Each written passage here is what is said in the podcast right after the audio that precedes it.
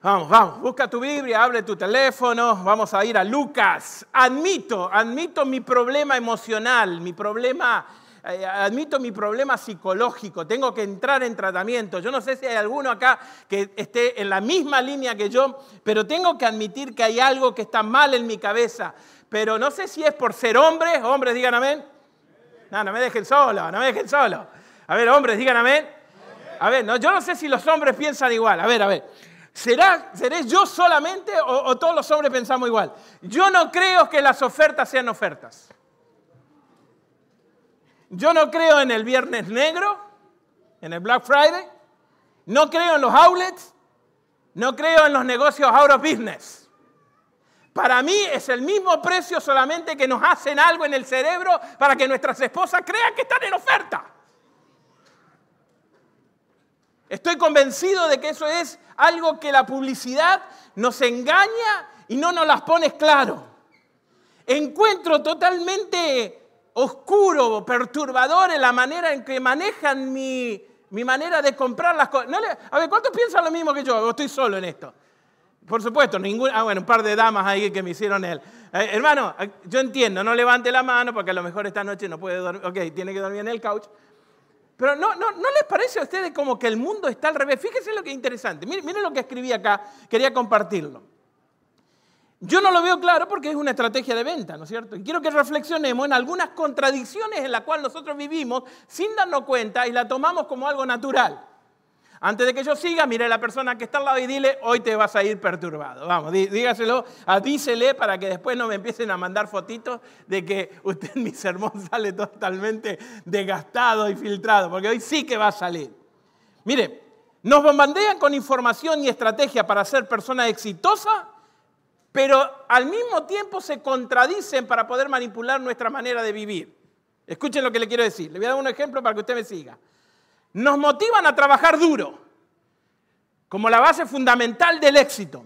Sin embargo, al mismo tiempo, nos dicen que si mi jefe es muy complicado y el trabajo es demasiado pesado, abandone el trabajo. Nos motivan incluso de la, familia es lo más importante, pero al mismo tiempo nos saturan con actividades que no nos dejan disfrutar a nuestros hijos. Nos dicen que la salud es esencial, bienestar para el ser humano, pero las publicidades más atractivas y las que más venden son las de comida chatarra. Que el matrimonio es algo que debe tomar en serio. Sin embargo, nunca hubo un momento en la historia de la humanidad que sea tan fácil y tan rápido divorciarse. Que las deudas son esclavizantes, pero sacar un préstamo en cinco minutos y lo tenés que hay mucho más que en la vida que trabajar, pero al mismo tiempo dice que no pares hasta que tu cuenta de banco tenga los mismos números de que tu número de teléfono. Contradicciones que nosotros no las creemos. Te mandan un mensaje, pero no es claro porque te lo contrarrestan. Fíjate qué interesante, vivimos en un mundo donde la privacidad es vendida a un alto costo. Que nadie entre en tu WhatsApp, que no te miren tu Facebook, tener cuidado con tu cuenta en el banco. Sin embargo, cuando pagamos un alto precio por nuestra privacidad, lo primero que hacemos en TikTok es poner nuestra vida al descubierto. Si me dejaste, mirar lo que pienso. Si me abandonaste, no me importa, tengo otro. ¿Sí, ¿Sí, o no? Mi amor, agarra un terapista. No vayas a TikTok a ventilar tu dolor. En un momento, ¿saben por qué? Porque realmente nosotros eh, de alguna manera vivimos una vida contradictoria. Por lo tanto, Jesús viene y hace una frase escandalosa, Lucas capítulo 12. Lucas capítulo 12. En Lucas capítulo 12, versículo 49, encontramos una de las frases que a lo mejor a, mí, ¿no es cierto?, me chocó. Bueno, la verdad que me han chocado todas las últimas cinco que hemos estado hablando, pero en esta es bastante controversial. Lucas capítulo 12, versículo 49, también se encuentra en otros textos, ¿no es cierto?, de otras maneras que también lo vamos a parafrasear. ¿Están conmigo? ¿Sí? ¿Lo encontraron? Miren lo que dice la palabra de Dios. Yo he venido a encender con fuego el mundo y quisiera que ya estuviera en llamas. Versículo 51. ¿Piensas que yo vine a traer paz a la tierra? No. Vine a traer división. Cuando yo leí esto dije, no, ¿cómo puede ser? Dios, a ver, Dios no es un Dios de paz, no queremos la unidad, no queremos, ¿no es cierto? World peace. Sin embargo, viene Jesús y dice, ustedes piensan de que yo he venido en paz, pero no, o sea, tengo algo que no me está funcionando en mi cabeza porque no estoy entendiendo lo que Jesús vino a hacer y lo que Jesús vino a hacer en mi vida. Y viene Jesús y le dice, ustedes creen que yo vine a traer paz, pero no. Yo vine a traer división. Y miren lo que dice el mismo texto un poquitito más adelante. Dice, vine a causar división entre las personas. De ahora en adelante las familias estarán divididas. Tres a mi favor y dos en mi contra. Y dos a mi favor y tres en mi contra. Versículo 53. Y habrá división entre los padres y el hijo. Entre el hijo contra el padre, la madre contra la hija.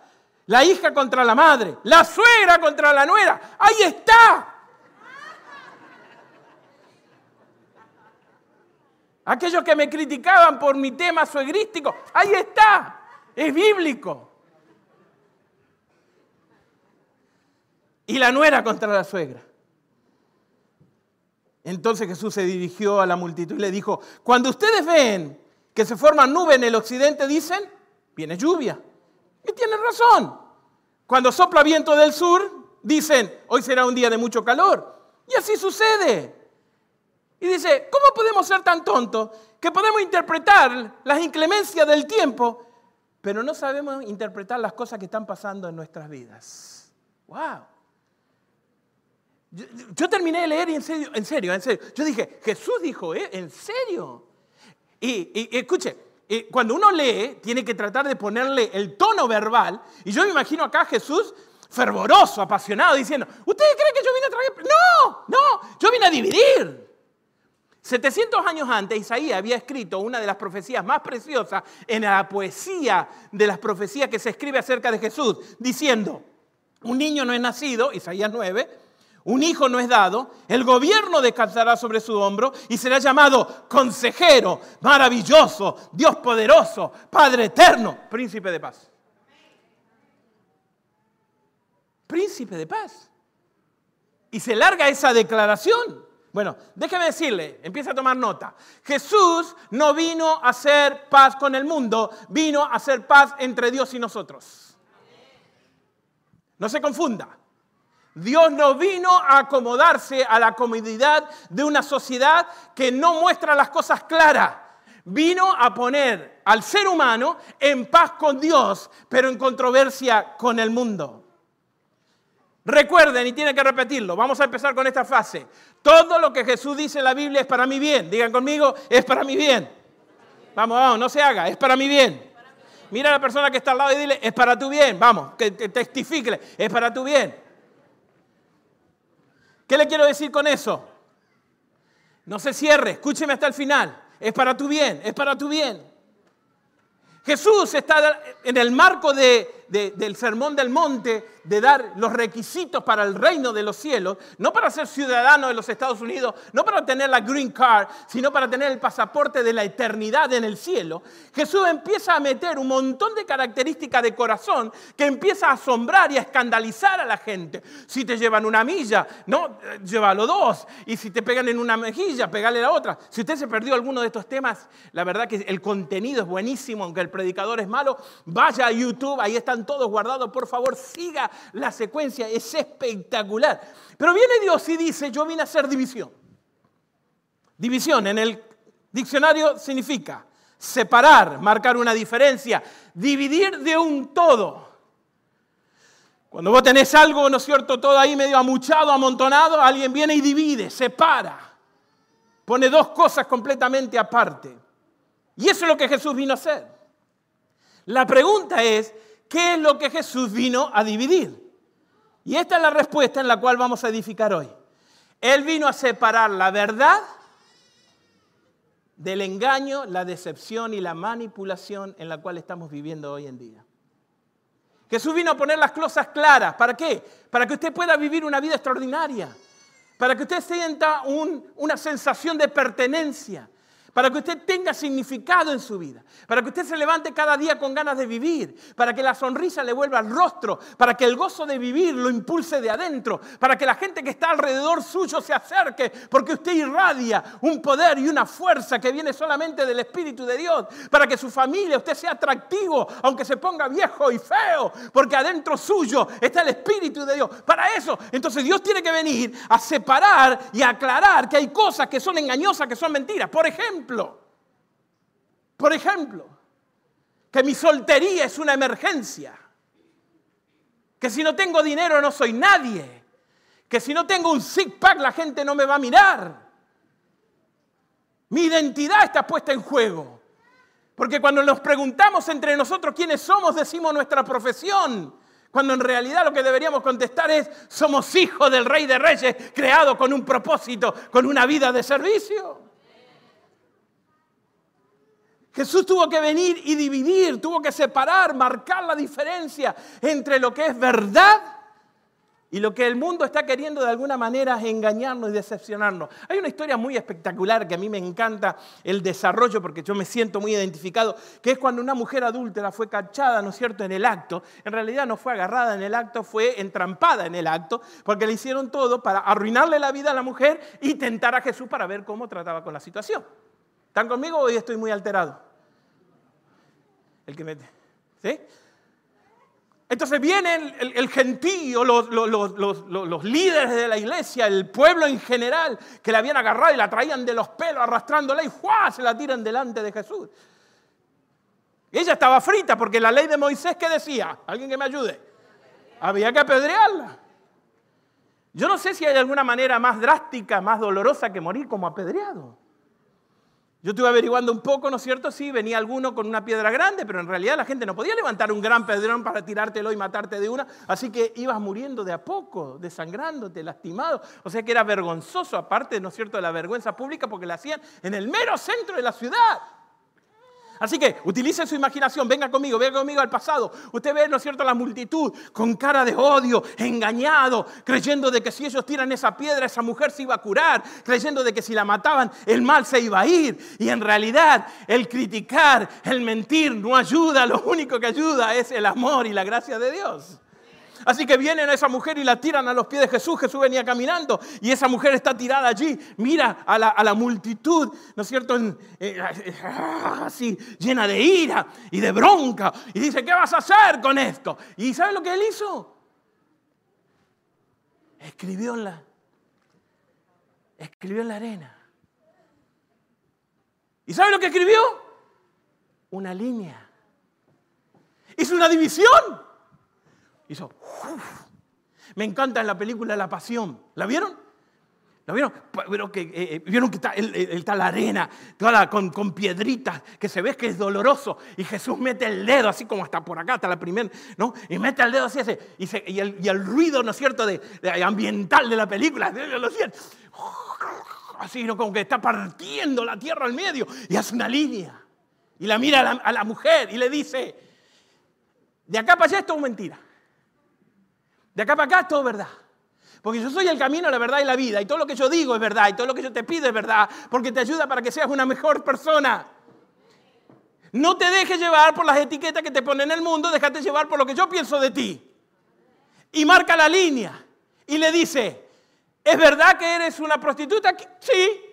¿Que hiciste mal? Sí. ¿Que la regaste? Sí. Pero también es verdad que yo estoy acá y soy la gracia personificada. Y aquel que cree en mí no tendrá que morir, sino que tendrá vida eterna. Pero de la línea para allá era pura vergüenza. Era puro pasado. Era puro horror. Era puro... Y Jesús vino y dijo, yo vine a dividir. Así que no me vengan acá con que no... No, no, no. Y tan fuerte apretó la línea que le quedó marcado en sus manos. Vine a dividir. No fue la primera vez. Juan 7, la multitud se dividió. Juan 9, entre el pueblo y los líderes. Mateo 25, cuando habló de la segunda venida, dice, yo voy a tener que dividir, vamos a tener que dividir, vamos a tener que dividir. ¿Por qué? Juan 14, 6 dice, yo soy el camino, la verdad y la vida. Déjeme, déjeme yo traje un ejemplo hoy. Nunca, nunca algo del dólar tri me había servido para dos sermones seguidos. Estoy contentísimo. En época de crisis tenemos que... Este, esta es la mejor manera que yo puedo, ¿no es cierto?, de alguna manera eh, ejemplificarlo. En la vida hay cosas que son esenciales. Hay otras que son no esenciales. Y después tenemos aquellos que creemos en el amor.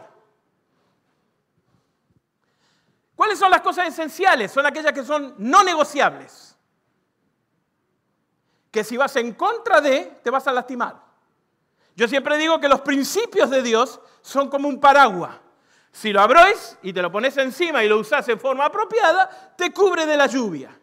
Pero hay algunos de nosotros que somos cabezones, mira a la persona que está al lado y dile, así nomás, así nomás. Algunos de nosotros que somos cabezones, abrimos el paraguas, nos cubrimos, pero nos cansamos. Y empezamos a meterles algunos agujeros y ese paraguas comienza a gotear.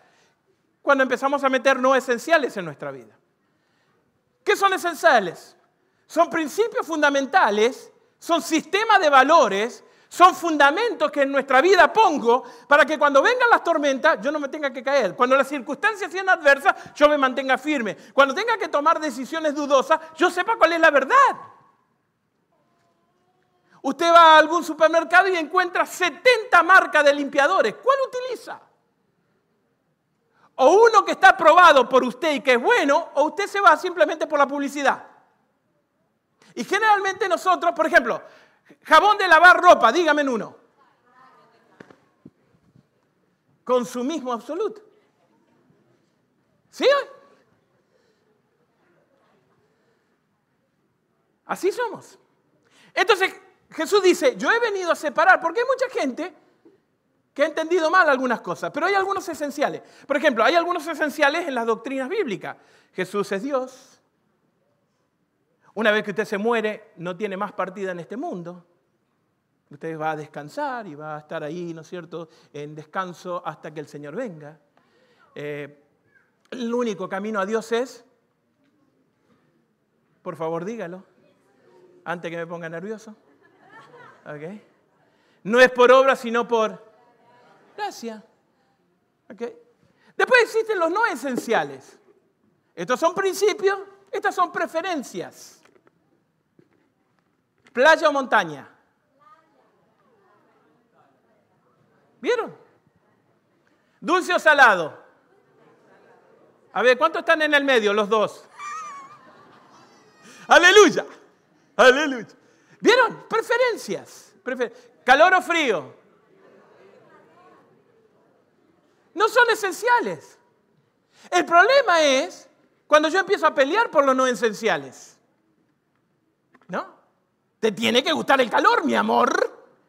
Pero a mí me gusta el frío, mi vida. Y terminamos con una guerra campal en casa, porque a mí me gusta el helado de vainilla y ella de chocolate. No esenciales. Y los no esenciales están en tu matrimonio, con tus hijos. ¿Han escuchado esta frase? Tengo que aprender qué batallas pelear. En esta batalla no voy a ganar. ¿Para qué me voy a preocupar? Hombres, digan amén. Tu mujer se para al frente y te dice, ¿me queda bien el vestido? ¿Y el peinado?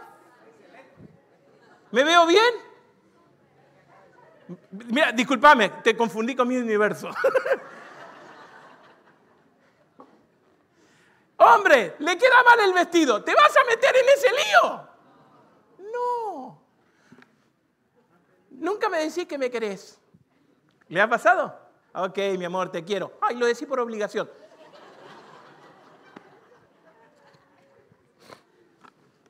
No es esencial. No negociables. Negociables. No negociables porque si lo negocias te puede lastimar a la persona que está al lado. Generalmente eso sucede. Cuando vos negocias un principio, va a empezar a afectar a todo lo que está a tu alrededor.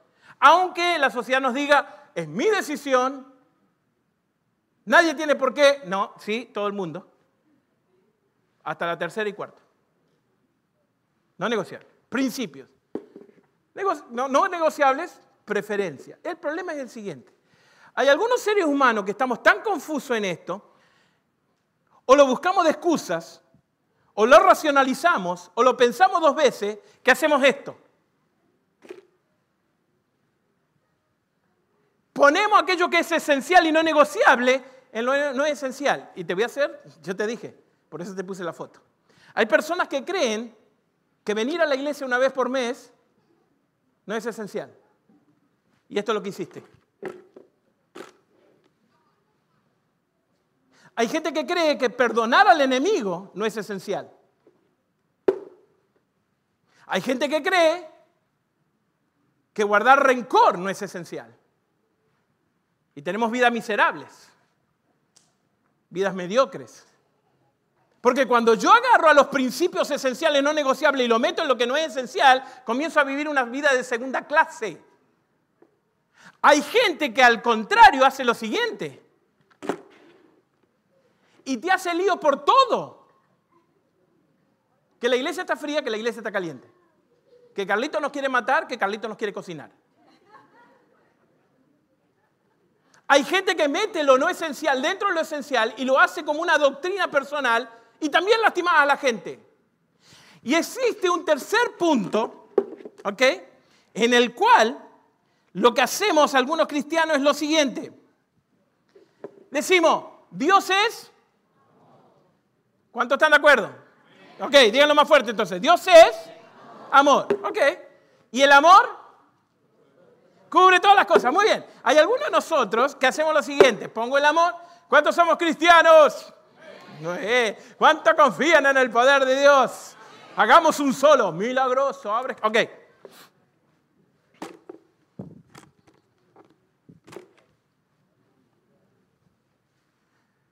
No importa. El amor lo cubre. El amor lo olvida el amor lo sufre y entonces creemos que el amor va a tapar todas las cosas de nuestras vidas. Y cuando nosotros venimos y le decimos, no, no, no, pero espere, espere, espere, hay cosas esenciales en nuestra vida que vos no podés dejar de lado. Pero el amor. Entonces hacemos una comparación. Ayúdeme, ayúdeme porque esta parte del tema es bien, bien, bien, bien ¿Sí? ¿Me entendieron? ¿Sí? Mire, cuando comparamos el Antiguo Testamento con el Nuevo Testamento, decimos, el Jesús del Nuevo Testamento ese sí me gusta, porque el del Antiguo Testamento es pura leyes. ¿Sí? ¿No, ¿No hemos pensado así? Decimos, no, no, no, en realidad, ¿no es cierto? Lo que a mí me gusta es, es que Dios eh, mm, en, el, Nuevo Testamento me perdona, me ayuda, eh, eh, es un Dios de amor. Y entonces Él va a cubrir todo lo demás. Ahora, déjenme hacer una comparación. ¿Se acuerdan cuando Jesús vino y está dando el sermón del monte? Él dice lo siguiente, escuchen. Él dice,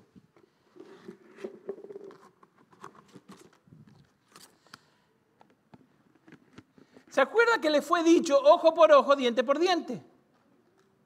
¿Sí? Era un esencial. Pero yo ahora les digo, amen a sus enemigos. ¿Qué es más fácil?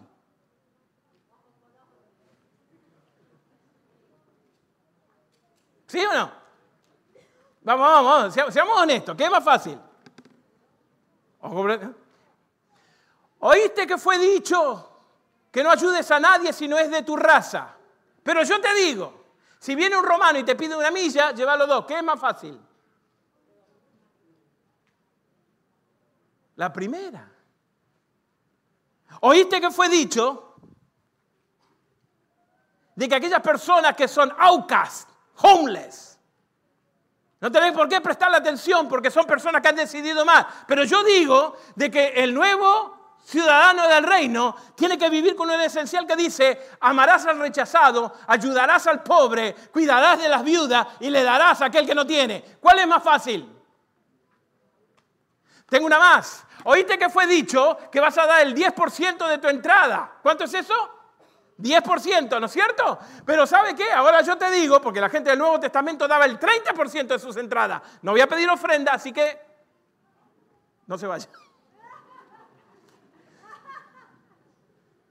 Era más fácil? ¿10 o 30%? Entonces, ¿saben lo que sucede? Es que cuando yo vivo con lo esencial, el amor no lo cubre. Fica, fica. Porque cuando yo pongo el esencial dentro del amor, lo que me hace es responsable con lo que Dios me pide. Y viene Jesús y le dice, yo vine a dividir, a dividir lo que ustedes piensan que no es esencial con lo que es esencial, a dividir lo que la sociedad te miente y te, te, te, seduce, te manipulea, porque no es verdad, para que puedas vivir lo que en claridad es la verdad, porque la verdad te hará libre. Entonces Jesús viene y dice, el amor requiere más de la ley porque tiene que haber una íntima relación con Dios. Cuando yo estoy enamorado de Dios, la ley forma parte de mi vida y todo lo que yo tengo que trabajar en lo esencial me surge de forma natural. Y como yo tengo la claridad de mente, escuchen, por eso divide. Porque aquellos que tenemos o que tienen o que quieren tener o que van a tener claridad de mente, ven la sociedad de otro punto de vista y causa división. Porque la claridad de mente, el pensamiento sabio, te lleva a vivir con otro estilo de vida. El pensamiento de mártir, el pensamiento de una identidad absorbida por la sociedad, te lleva a ser un consumidor, un espectador, perder sensibilidad, te formas en diferente. Fíjense cómo estamos viviendo. Pero Jesús dice, no, no, no, no piensen que yo he venido a traer paz, yo vine a dividir, vine a dividir lo que es verdad del engaño que ustedes pueden estar viviendo, porque ustedes fueron creados para más. Fuiste creado para más. Y cuando te entregaste a Jesús y empezaste una relación personal e íntima con Jesús, fuiste recreado para más. Y cuando te enamoras de Jesús, fuiste programado para más. Y cuando te entregas y te bautizas a Jesús, vas a ser diseñado para cambiar el mundo. Y ese estilo de vida va a traer tanto impacto que inclusive va a causar división en tu casa. Eso es lo que está diciendo Jesús. ¿En serio? Sí. ¿Sabe la cantidad de historias de jóvenes que tengo que tuvieron que salir de la casa para ejercer su amor por Cristo porque en la casa no lo entendían? ¿Hay alguien acá? Que me levante la mano. Ese es el problema. La mayoría de nosotros ¿no? nos tapaban con la Biblia cuando éramos chiquitos. Y no nos damos cuenta de que algunas personas tienen que tomar decisiones serias para poder seguir a Jesús. Entonces viene Dios y le dice, yo tengo que hacer una división entre lo que es la verdad y lo que es el engaño. Y esa división va a traer problemas porque la gente no piensa en forma clara. La división es dura, pero es real. Porque Jesús tuvo que marcar esa diferencia e hizo una división bien marcada entre lo que es esencial y el resto de las cosas. ¿Qué sucede? Cuando yo trato de vivir de esta manera o de esta manera, miren lo que sucede. Déjeme que lo busque porque se lo quiero leer en forma clarita. La verdad sin la gracia se transforma en crítica. Pero la gracia sin verdad se transforma en permisibilidad. Cuando yo conozco la verdad y la pongo en mi corazón, entonces comienzo a ver la vida de otro punto de vista y comienzo a tomar decisiones claras. Y comienzo a vivir de acuerdo a lo que Dios me dice. Tengo algunas preguntas para ustedes, para que en esta semana podamos trabajarlo. Cuando vos conocés la verdad, la claridad de tu mente, escúcheme bien, quiero que entiendan bien lo que le voy a decir, va a causar algún tipo de separación de usted con algunos pensamientos, no con las personas, pero sí con los pensamientos. Porque de alguna manera la sociedad va a querer influir en su vida y en su mente para que usted viva con los no esenciales. Vuelvo a repetirme. ¿Cómo puede ser que muchos de nosotros en nuestros canales de televisión tenemos el canal de fitness para poder hacer ejercicio y al lado el canal de Food Network. ¿Por qué la sociedad me vende a mí algo que después me dice que está mal y que no lo tengo que comer? ¿Por qué me hacen publicidad de algo que realmente me va a destruir, pero me lo venden como lo mejor del mundo? Y fíjense qué interesante, miren cuán, cuán metido en este asunto estamos. No levanten las manos porque yo sé que no me lo van a contestar, no me van a decir la verdad, pero ¿cuántos de ustedes miran esos hacks que hay en Instagram, en Facebook, acerca de comidas, acerca de, eh, eh, por ejemplo, los licuados? A mí me encantan los licuados, me gustan los licuados. ¿Querés bajar 20 libras en una semana? ¿Sí o no? Y te mezclan un montón de cosas que vos decís, what in the world? ¿Cuántos de ustedes, no me levanten la mano, cuántos de ustedes lo han probado? ¿En base a qué? A que están las redes. Usted ha mezclado papaya ¿sí? con habanero, ¿sí? tres pupusas y un pedazo de tres leches. Porque a alguien se le ocurrió poner en las redes que eso te va a bajar la panza. Y fíjese qué sutil ahora, miren cómo me llegaron al corazón. Usted, y fíjese que eh, estaba leyendo el otro día, usted se cree flaco pero tiene panza. Hay un montón de eso ahora. ¿Sabe por qué? Porque la gente que yo sigo se dio por vencido conmigo. Dijo, este va a ser gordo toda la vida.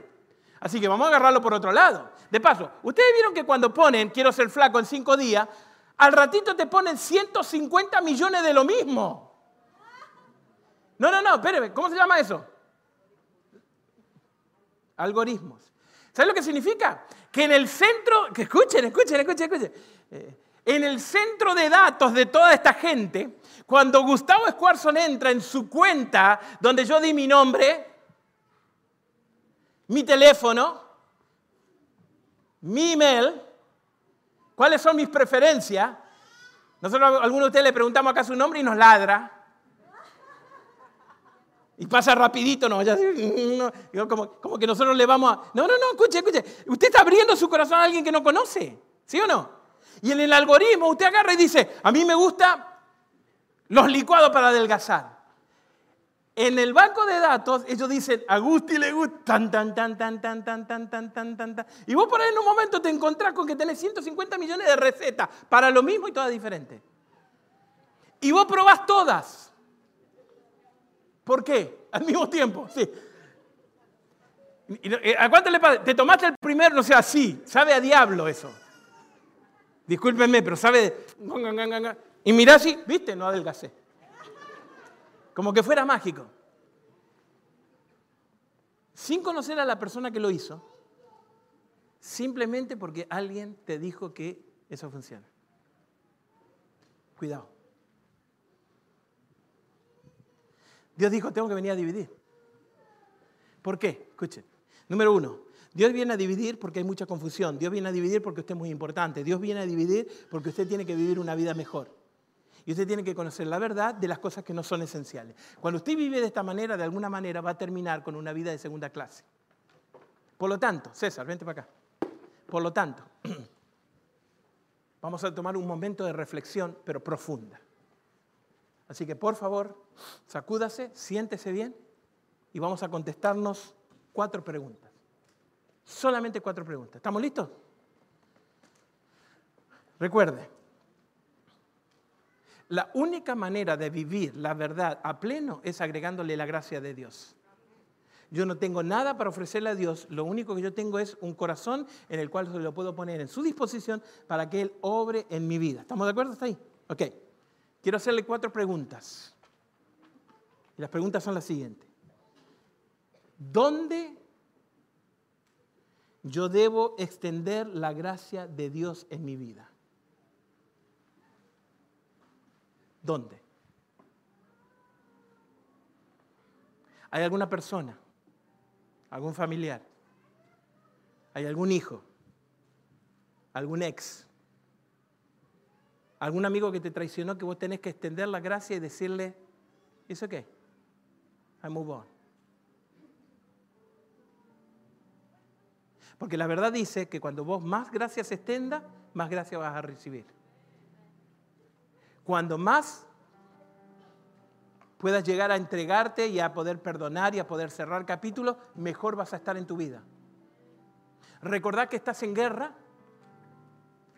El ejército enemigo está en contra de ti. Nuestra batalla no es contra la persona que está al lado. Mira a la persona que está al lado dile, tú no eres mi enemigo. Vamos, dígale, a pesar de que anoche peleamos, mi amor, tú no eres mi enemigo. Tú no eres mi enemigo. Tu enemigo no lo ves. Por lo tanto, escuchen, mírame. Un guerrero sangrando no puede pelear. A los guerreros heridos lo mandaban a la carpa a recuperarse. Yo no sé por qué soy tan cabezón y quiero seguir luchando con mis heridas abiertas. Y la primera pregunta que tenemos que hacernos esta mañana, al entender de que Jesús vino a traer división, para que vos entiendas cómo vivir, para que tengas claridad de qué decisiones que tomar, para que no llegues a viejo y te arrepientas de no haber hecho. La gente que está vieja y a punto de morir se arrepiente más de lo que no pudo hacer, de lo que hizo. Para que vivas con esenciales que no están cubiertos por un amor falso. Porque el amor te lleva a la relación y la relación te lleva a compromiso. En realidad amor se deletrea T-I-M-P-O, tiempo. ¿Dónde tenés que extender la gracia? Número dos, ¿dónde debo ofrecer la verdad? ¿Con quién que está al lado mío tengo que decirle algo? ¿Saben una cosa? Los padres, con una nueva filosofía de que tenemos que ser amigos de nuestros hijos, hemos perdido la capacidad de tener la confianza o la autoridad de decirle a mi hijo, estás por mal camino. Y vivimos toda una vida siendo padres, creyendo de que somos cool cuando en realidad lo estamos confundiendo.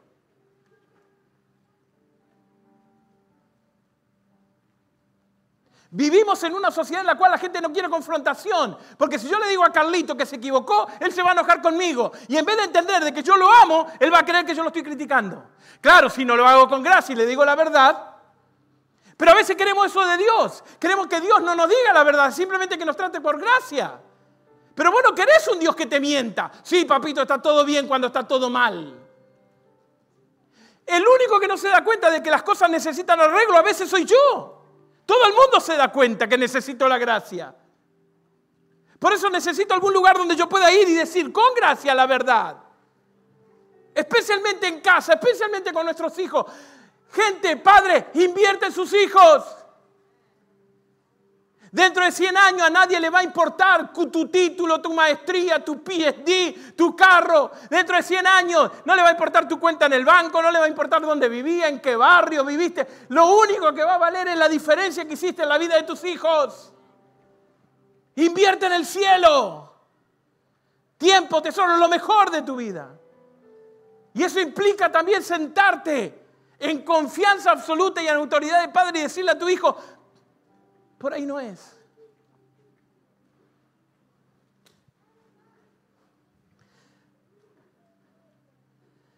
¿Dónde debo recibir gracia en mi vida? ¿Dónde en tu vida no estás siendo perdonado? ¿O no te perdonaste a ti mismo por la metida de pata que hiciste hace 20 años atrás? ¿Cuándo vas a recibir la gracia y vivir con una identidad y una autoestima elevada porque no estás avergonzado de lo que pasó en tu vida? La mentira dice que un error te define, un pasado te marca, pero la verdad dice que el pasado te sirve para edificar una vida extraordinaria. Hay una gran diferencia. ¿Dónde debes recibir la verdad? Y la última pregunta es, ¿dónde yo debo recibir esa verdad?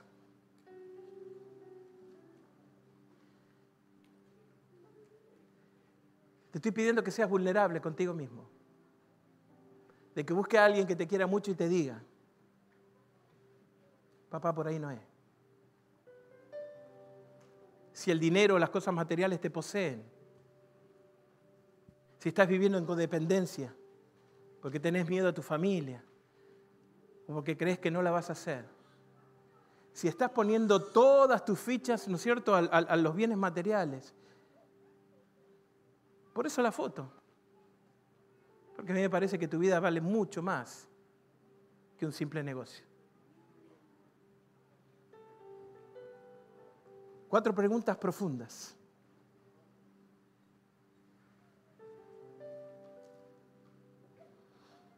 Piénsalas por un ratito. Mira, un papá salió a jugar con su hijo al parque. Y lo que más le gustaba al hijo era jugar en la caja de arena. Por más que el parque tenía diferentes juegos, el columpio, el deslizador, el balanceador, él iba y se metía todo el tiempo en la caja de arena. El papá va, el nene empieza a jugar y por ahí el tiempo se acabó, hacía que volver a casa. El nene no se quería ir, no entendía que se tenía que ir, no le gustaba que se quería ir. Entonces lo que él hace, todo lleno de arena, agarra con las manos y con mucha bronca, ¿no es cierto? Mete las manos en la arena y agarra lo más posible. El papá le dice, tenemos que irnos, tenemos que irnos. Él se niega, se niega, así que el papá lo tiene que levantar y él va así. Tieso. Gracias por acompañarnos. Recuerda que nos puedes seguir en nuestras redes sociales. Nos encuentras en Facebook y en Instagram como Fundación Smiles, dibujando una sonrisa a la vez.